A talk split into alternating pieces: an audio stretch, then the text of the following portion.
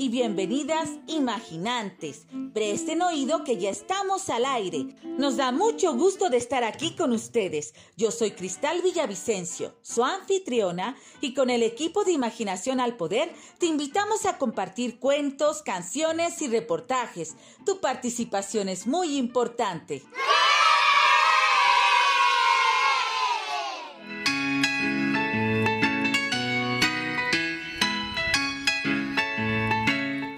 ¿Alguna vez te has puesto rojo de furia? ¿O has sentido que miles de mariposas vuelan en tu panza? ¿O quizás en medio de un berrinche alguien te ha dicho, la que se enoja pierde? Todas estas frases habitualmente las usamos para hablar sobre las emociones.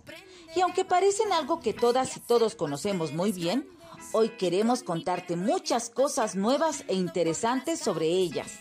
¿Estamos listos y listas? Abróchense los cinturones y aborden nuestra imaginave que esto está por comenzar.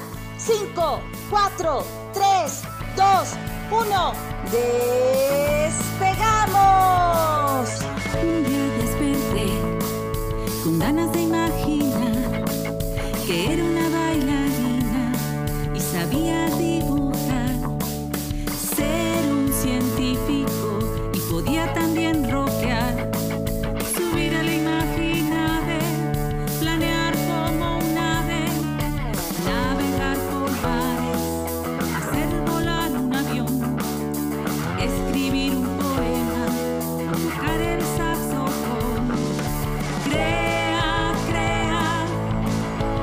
Como un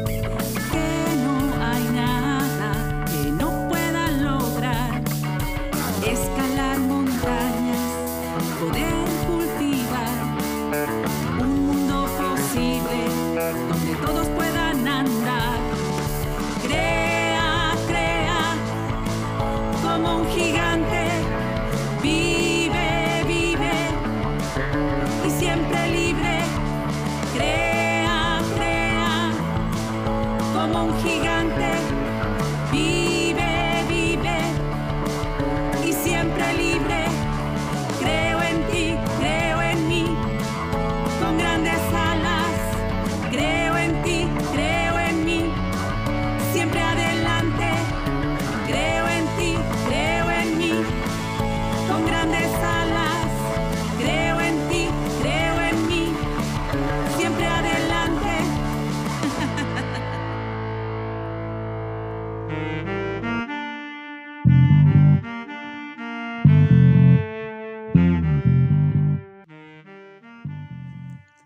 Imaginación al Poder.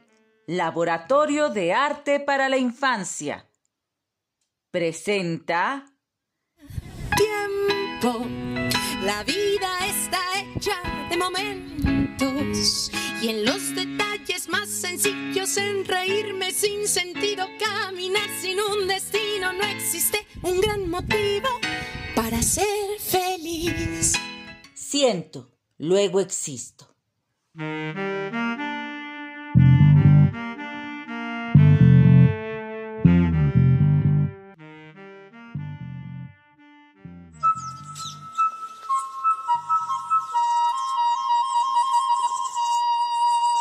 Crónicas de aquí, de allá y de acullá.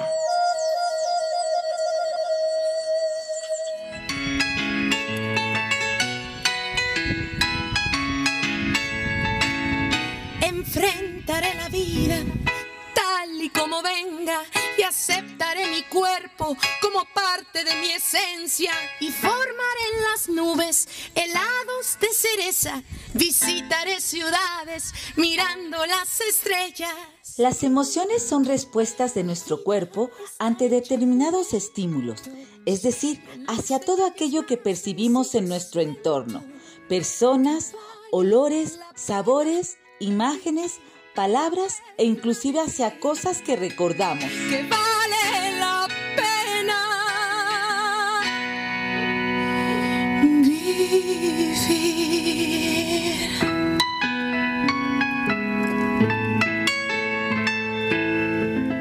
Generalmente lo que sucede es que nuestro organismo capta señales del ambiente, los procesa y da una respuesta. La emoción. Siempre antes de una emoción hay un pensamiento que puede ser muy rápido. Incluso puede pasar desapercibido para nosotras o nosotros. Pero ahí está. Los pensamientos anteceden a nuestras emociones. Lo cierto es que las emociones tienen una función adaptativa. Nos preparan para reaccionar ante algo que está pasando a nuestro alrededor, especialmente ante situaciones inesperadas que requieren una respuesta rápida. Imagínate, por ejemplo, oír la alarma sísmica en tu salón mientras tomas tranquilamente tu clase de mate. ¿Y eso? ¿Por el sismo o por la clase? Mm, bueno, es posible que pienses que estás en peligro y sientas miedo. Entonces se activará todo tu cuerpo para ponerte a salvo. Aumentarán los latidos de tu corazón y la sangre viajará rapidísimo hacia tus músculos para que puedas desplazarte lo antes posible hacia una zona de seguridad. Canción para el ego, la modesta.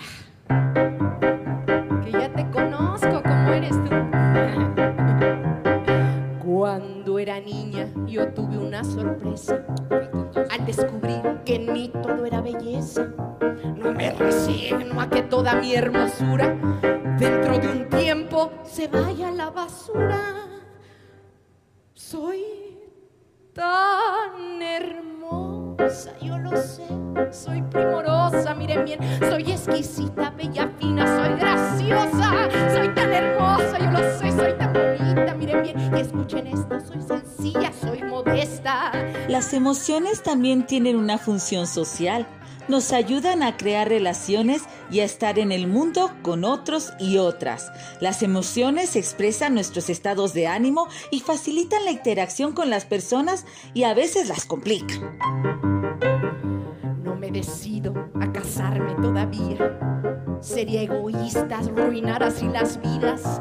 Esos muñecos que no duermen tranquilones porque me han visto tocar. Y hablando de lo social, también es importante reconocer que la expresión de las emociones está influenciada por el ambiente en el que crecemos. En particular, a los hombres y mujeres se nos educa emocionalmente de forma distinta. Esto, soy sencilla, soy modesta. La, la, la. ¿Qué? Pues sí, manito, por supuesto que soy una modesta. Así me educó mi mamacita. Quiero ser fea como toda la gente. Bueno, pues, desde que somos niñas y niños parece haber emociones correctas o incorrectas, dependiendo del sexo que se nos asigna al nacer, como si fuera un menú de emociones que nos son permitidas cuando somos niñas. La, la, la,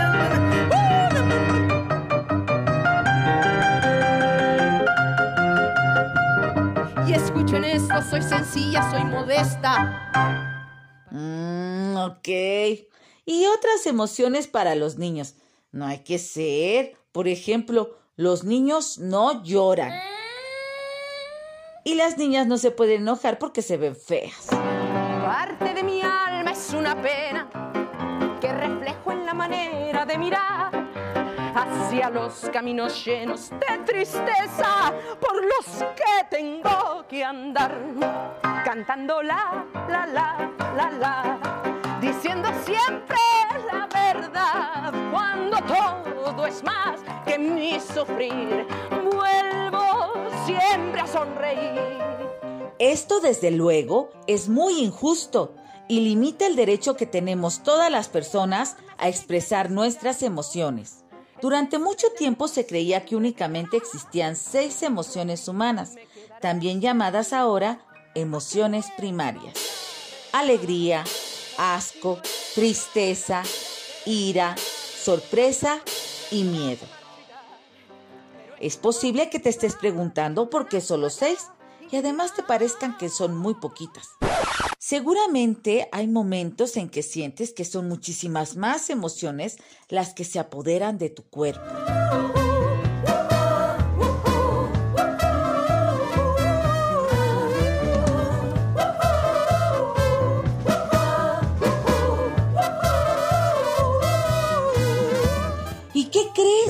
Lo mismo pensó un equipo de investigadoras e investigadores de la Universidad de California en 2017, quienes publicaron un estudio que demostró que al menos son 27 emociones.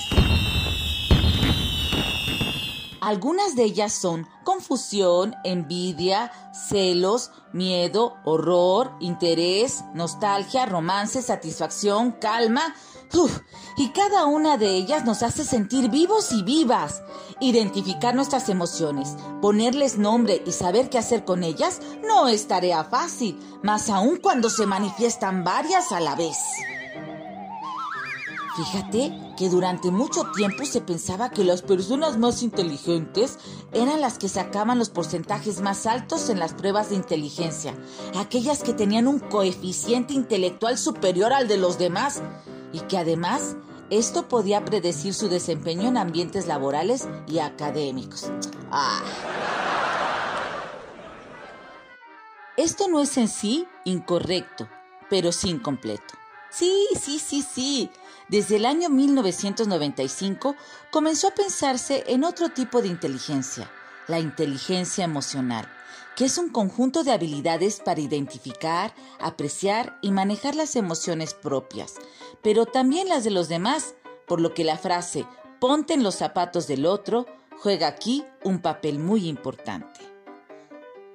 Calma, no se trata de que te pongas los zapatos apestosos de tu mejor amigo el futbolista. Se trata de que puedas comprender su situación como si estuvieras en su lugar para poder ayudarle y acompañarle de la mejor manera. Camino despacio, voy viendo nubes y en el cielo el arco iris se iluminará. Más allá de todo lo que compartimos hoy, lo cierto es que para aprender a conocer y manejar nuestras emociones, lo mejor es hacerlo en acción. Cuando las emociones nos inundan, a muchas personas les sirve dibujar, hablar con alguna persona de confianza sobre lo que está sintiendo o simplemente respirar. Sí, respirar. Algo que hacemos en todo momento de manera automática, pero puede ser un gran aliado cuando nos vemos inmersos en un mar revuelto de emociones.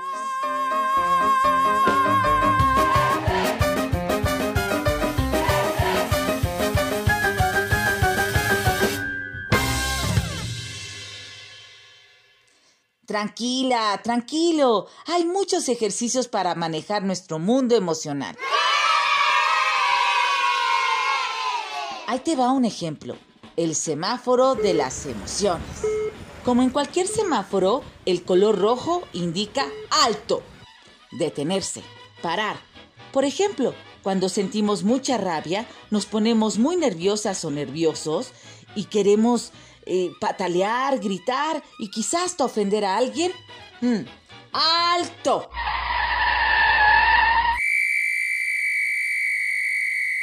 Es el turno del color amarillo. Es el momento de pararnos a pensar. Tenemos que averiguar cuál es el problema, lo que estamos sintiendo y buscar soluciones posibles para llegar entonces al color verde. El verde de nuestro semáforo implica solucionar seguir adelante. Es decir, es la hora de elegir la mejor opción, ponerla en marcha y circular de nuevo. ¡Aváncele, aváncele, aváncele! Recuerda que las emociones forman parte de nosotros y nosotras y son herramientas fundamentales para indicarnos qué caminos debemos tomar, así como estar mejor con uno mismo y con las demás personas. Las emociones nos hacen únicos y únicas y pueden ser la verdadera razón de por qué existimos y somos. Las emociones son parte de nuestros días y nos hacen sentir vivas y vivos. Siento, luego existo. Por eso, lejos de evitarlas o de catalogarlas como buenas o malas, tenemos que aprender a reconocerlas y expresarlas, respetándonos y respetando a quienes nos rodean, y en especial a las personas que amamos.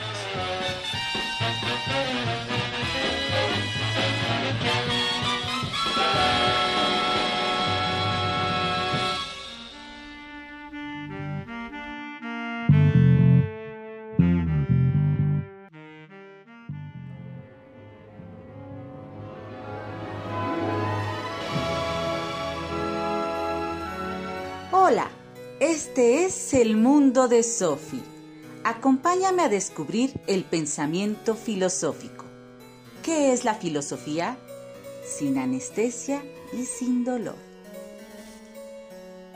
Los filósofos son personas que se dedican a tratar de comprender la realidad de las cosas que nos rodean y pensar sobre aquellos problemas que afectan a la humanidad en todas las épocas temas como la verdad, la justicia, el bien y el mal, entre otros. Uno de estos pensadores es el francés René Descartes, que hace cerca de 400 años dedicó su tiempo a meditar sobre estos asuntos. En uno de los libros que escribió, titulado El discurso del método, Descartes definió los pasos a seguir para llegar al conocimiento verdadero. ¿Y cómo lo hizo?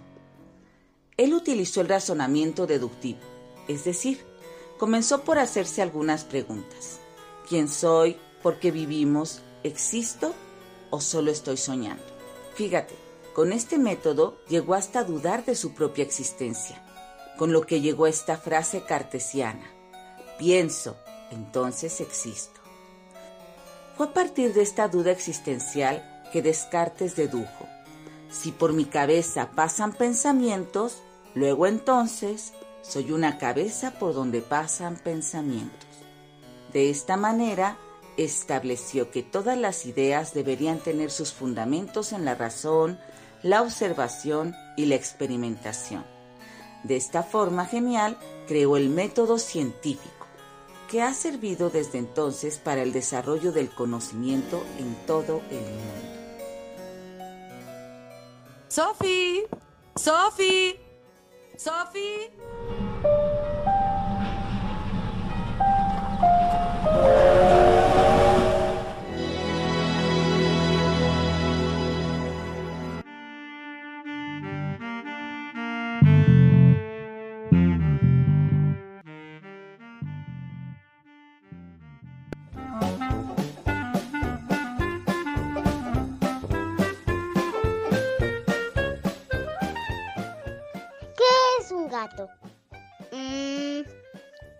Gota de tigre. ¿Y un tigre? Una lluvia de gato.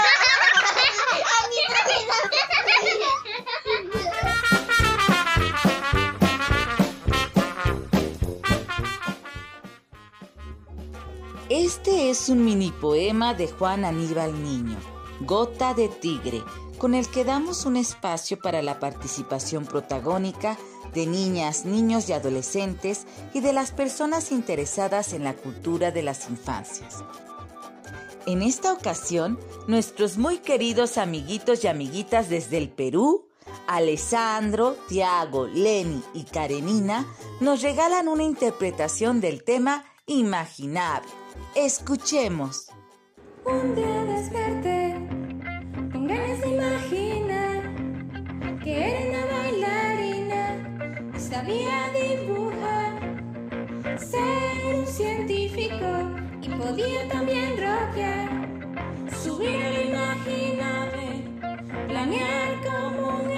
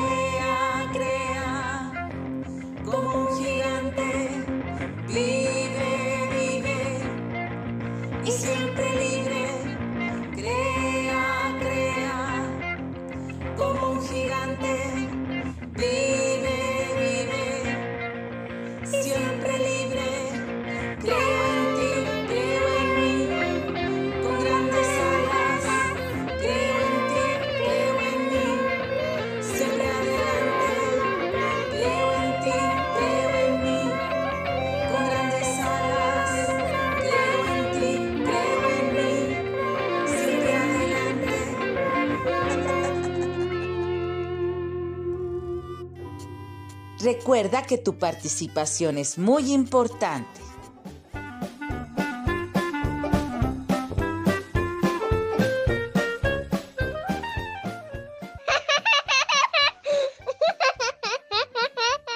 Este era un gato con los pies de trapo y los ojos al revés.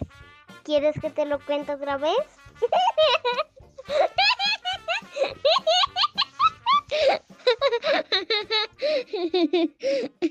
¿Qué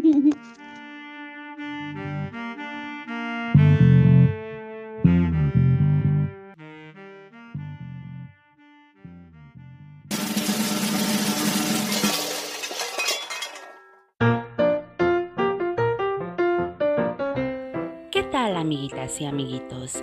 Yo soy Blanca Mejía.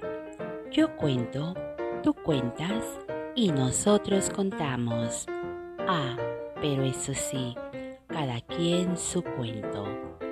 Hoy te voy a contar de San Margni. Adivina cuánto te quiero. Era la hora de dormir. La liebre pequeña color de avellana se agarraba fuertemente a las orejas de la gran liebre color de avellana. Quería estar segura de que la liebre grande la escuchaba. Adivina cuánto te quiero, le dijo. Uf, no creo que pueda adivinarlo, contestó la liebre grande. ¡Así! dijo la liebre pequeña, abriendo los brazos todo lo que podía. La gran liebre, color de avellana, tenía los brazos aún más largos. Pues yo te quiero así, le respondió. Mmm, ¿cuánto? pensó la liebre pequeña. Yo te quiero hasta aquí arriba, añadió la liebre pequeña. Y yo te quiero hasta aquí arriba, contestó la liebre grande. ¡Qué alto! Ojalá yo tuviese brazos tan largos, pensó la liebre pequeña. Entonces tuvo una idea. Se puso boca abajo apoyando las patas sobre el tronco de un árbol. Te quiero hasta la punta de mis pies. Y yo te quiero hasta la punta de tus pies, dijo la liebre grande, color de avellana, alzándola por encima de su cabeza. Te quiero todo lo alto que puedas saltar. Se reía la liebre pequeña, dando brincos de arriba y abajo. Pues yo te quiero todo lo alto que puedas saltar. Sonrió la gran liebre y dio tal brinco que sus orejas rozaron las ramas de un árbol. ¡Qué salto! pensó la liebre pequeña. ¿Cómo me gustaría saltar así?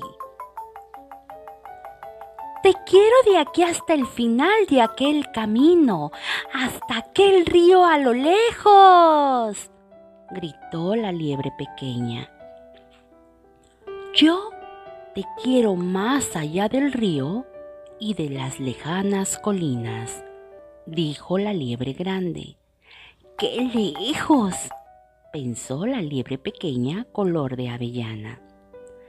Tenía tanto sueño que no podía pensar más. Entonces miró por encima de los arbustos hacia la enorme oscuridad de la noche. Nada podía estar más lejos que el cielo. Te quiero de aquí a la luna, dijo y cerró los ojos. Mm. Eso está muy lejos, dijo la liebre grande. Eso está lejísimos. La gran liebre, color de avellana, acostó a la liebre pequeña en una cama de hojas. Se quedó a su lado y le dio un beso de buenas noches. Yo te quiero de aquí a la luna y vuelta.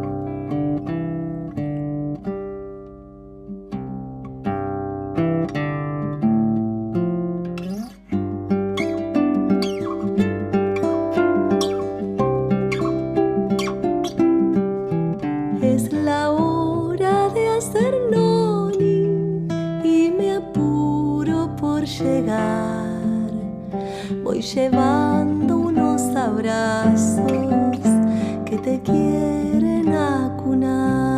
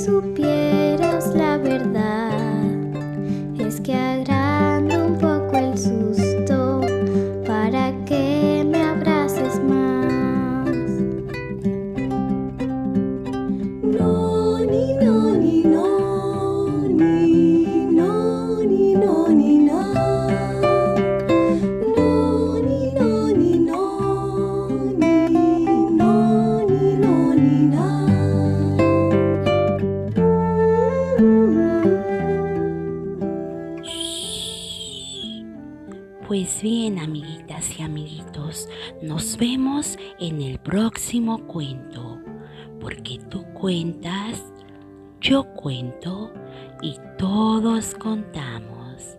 Ah, pero eso sí, cada quien su cuento.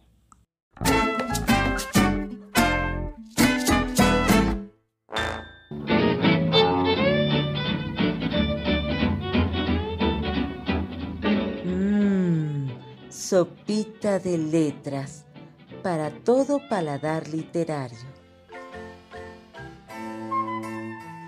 Mamá tiene truenos en la cabeza. Un texto de Beatriz Taboada 10 con ilustraciones de Daniel Iglesias Padrón de la editorial Algar. ¿Se imaginan cuántos truenos pasan por la cabeza de mamá? Hay veces que habla muy alto, en ocasiones olvida el desayuno y llegamos tarde a todos lados. Otras veces tiene arcoíris en su cabeza. Es un libro muy interesante que nos ayuda a entender cómo relacionar las emociones y a disfrutar de ellas. Y de postre te invito a saborear Monstruo de Colores, del autor Ana Llenas con las ilustraciones de Ana Llenas. de editorial Flamboyant. Es una historia muy llamativa para que los más pequeños aprendan a diferenciar las emociones básicas.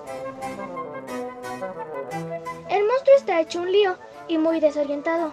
¿Saber cómo se siente? Por suerte tiene una amiga que le ayuda a deshacer el lío. ¿Será capaz de poner sus emociones en orden?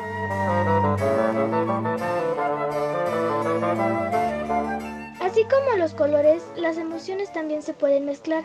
La vida es un hechizo blanco. Tú puedes pintarlo de colores. Yo soy Dana Melissa Flores Huerta. Esperamos que te haya gustado nuestro menú del día. ¡Yay!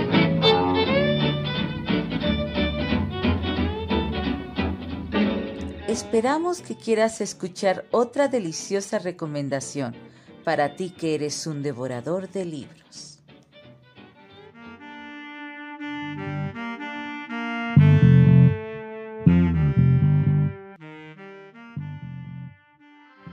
Agradecemos a Marina Yan Giacomo y a Jorge Díaz García por sus valiosos conocimientos y apoyo en los reportajes de este día. Recomendamos ampliamente a la cantautora mexicana Flor Amargo, creadora del concepto Cathartic Pop, música con la cual ambientamos el programa.